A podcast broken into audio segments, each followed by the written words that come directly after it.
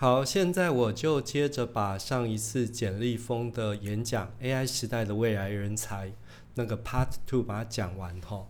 呃，简立峰认为说，在未来的时代呀，我们的 Smartphone 就会变成一只呃拥有 AI 的 Supercomputer，我们可以在上面做很多现在超级电脑才能够做的事情。不过这个东西必须搭配五 G，因为有那种速度，有那种运算力。再加上我们必须去训练手机，让手机越来越能理解你的需求，才能够达到这样子一个程度哈。那如果以现在来讲的话，我们并没有办法很快速的把 AI 放进我们的手机里面去。我们可以做的是什么？就是我们怎么跟 AI 做一个协同哈。呃，一个变通的方式，我想就是透过有经验的人来协助训练 AI。那哪些人是比较不容易被 AI 取代的呢？以现在我看过的很多书籍里面都提到说，是处理情感方面的事项比较感性的，比较不容易被取代。那简立峰在这里面还有提到一个无人机的应用，无人机以后可能会越来越呃融入我们的生活中。例如说，他提到呃有利用无人机去赶牧羊犬的事情。而且我之前呢，在 IBM 这个计划里面，我就看到 IBM 它打算运用 Trello 去调查那个野火，因为前阵子森林里面有很多的野火嘛。好，接着我们来看看未来时代教育会发生的事情哈。我在听简立峰的一个演讲的时候，我发现一件蛮可怕的事情，就是数位阶级的产生。以后的数位阶级可能会越来越明显。能够掌握数位科技的人，也就掌握了一些资源。所以以这样子来讲的话，在我们生活中有哪些实力可以去突破这个目前的数位科技形成阶级这种困扰？呃，在我这次自主学习课程里面，我有个课程是直接带着学生去做线上试读，去使用 OCW 的课程，去使用 MOOCs 的课程。那这个部分，我的想法就是说，以往的六度空间论是不是提到说，呃，大概每六个人你就可以认识任何一个人？那到 Facebook 时代变成三点三七嘛？可是透过 OCW 跟 MOOCs，我学生不管在偏乡或者是在任何一个地方，他只要能够连接网络，基本上他是有机会可以跟大学的老师直接去接触的。那这个就是利用科技去翻转这个数位阶级的很好的表现哈。那在这里呢，除了我们要去翻转弱势之外，另外一个东西是要去连接连连接那个人脉。因为简先生也提到一件非常重要的事情，就是说，呃，以后可能你不仅要有才能，你也要被看见。然后那种被看见，并不是说。呃，单独被看见哦，可能就是在你的人际圈里面。以后像 Google 找人的话，他要找一个人，他会先从自己员工认识的人的人际圈去着手。所以在数位时代要去突破这个数位阶级的限制，可能也必须去连接人脉。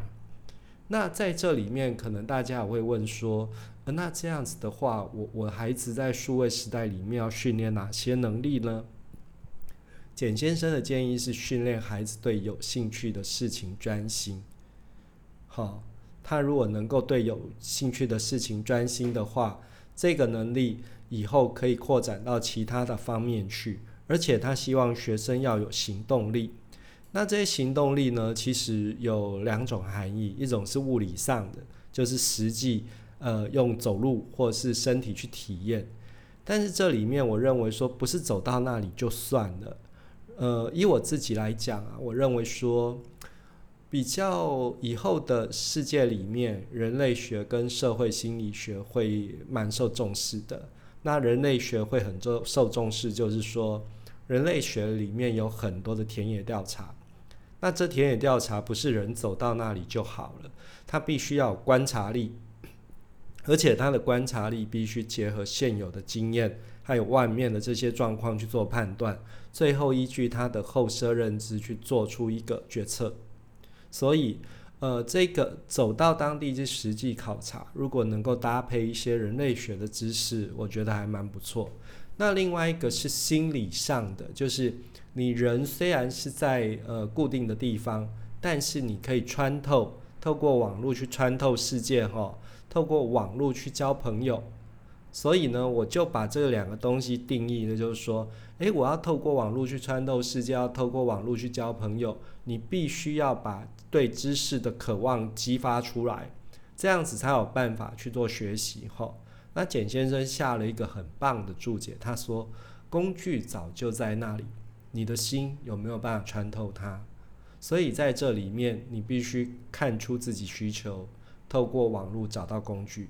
这也是我一直在跟呃我周遭的伙伴，然后跟学生讲，就是说，基本上要找到工具不难。”但是最难的是，你会不会去确认自己的需求？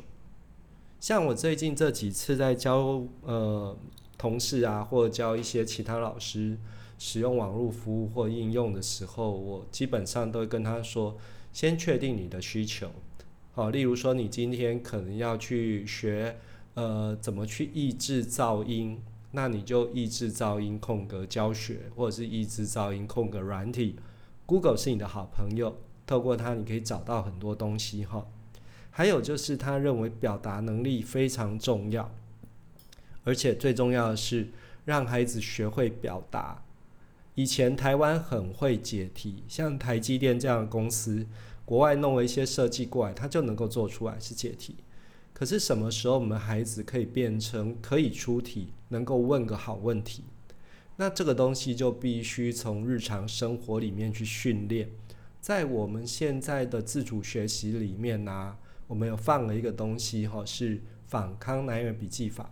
其中有一项就是，呃，等到你上完这个课程之后，你注意到什么，你观察到什么，然后这里面有什么很有兴趣的内容可以吸引你的，最后你必须要做一件事情，是写出我想问什么。因为你如果真的看了之后有疑惑，你能够去提出一些疑惑。这些东西是绝对对你有帮助哈，就是你能够问好问题。那你要能够问出问题，你必须对这个内容有非常详细的了解，并且是做过处理嘛。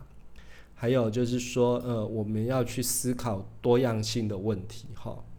呃，以后既然是工作会散布全世界各地，那这个时候。就必须考虑各个不同种族之间的多元性，特别是呃国际企业哈。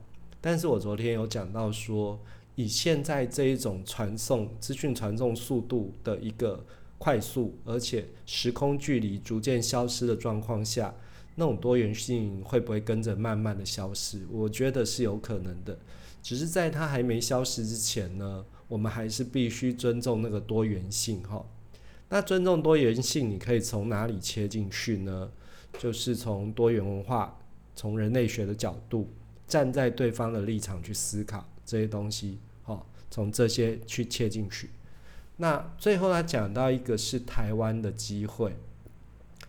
其实简先生一直认为说，嗯，我们不要把那个反正间，例如说 Google 要设一个总部，或者是说设一个实验室。以前 Google 的实验室设设被设立在台湾的时候，他的老板告诉他说，台湾的实验室是 Google 在东亚第一个实验室，所以那时候台湾已经是东亚的中心了。那我们不要说哦，什么事情都是诶以台湾去思考，我可以用更大的一个范围，或者是更大的、更高的观点去思考。所以台湾或许以后可以提供科技资源，可以提供软体高手，好，因为台湾就在一个经济翻转的中心点。好，这个是简立峰先生他整个演讲里面，我分成两段来说哈。那其实听完他这个演讲之后，我有蛮多的思考的，因为我现在正在做高中端的自主学习。那听了他这个之后，其实我也想再加入一些东西，就是。那我们怎么透过自主学习去打破一个阶级的垄断？其实，在每个时代里面，都会有阻碍阶级流动的一个相关的事件发生。可是也同样都有可以去促进阶级流动的工具。以现在来讲的话，去促进阶级流动以及促去阻碍阶级流动，都是科技。那你能不能掌握，就是件非常重要的事情哈。这个是你可以再去思考的。另外一个是，呃，从简先生那边提出来的，就是怎么让自己被看见。这个我今天去帮呃技高的学员上课的时候，我提了一个例子，我说，呃，我上课的这一间技高的旁边是辅音科技大学，最近有一个营养师蛮出名的。那他有营养师，还有健身教练的执照，哈，呃，可是像这样子相关学历的人应该非常多，他怎么去突出他自己呢？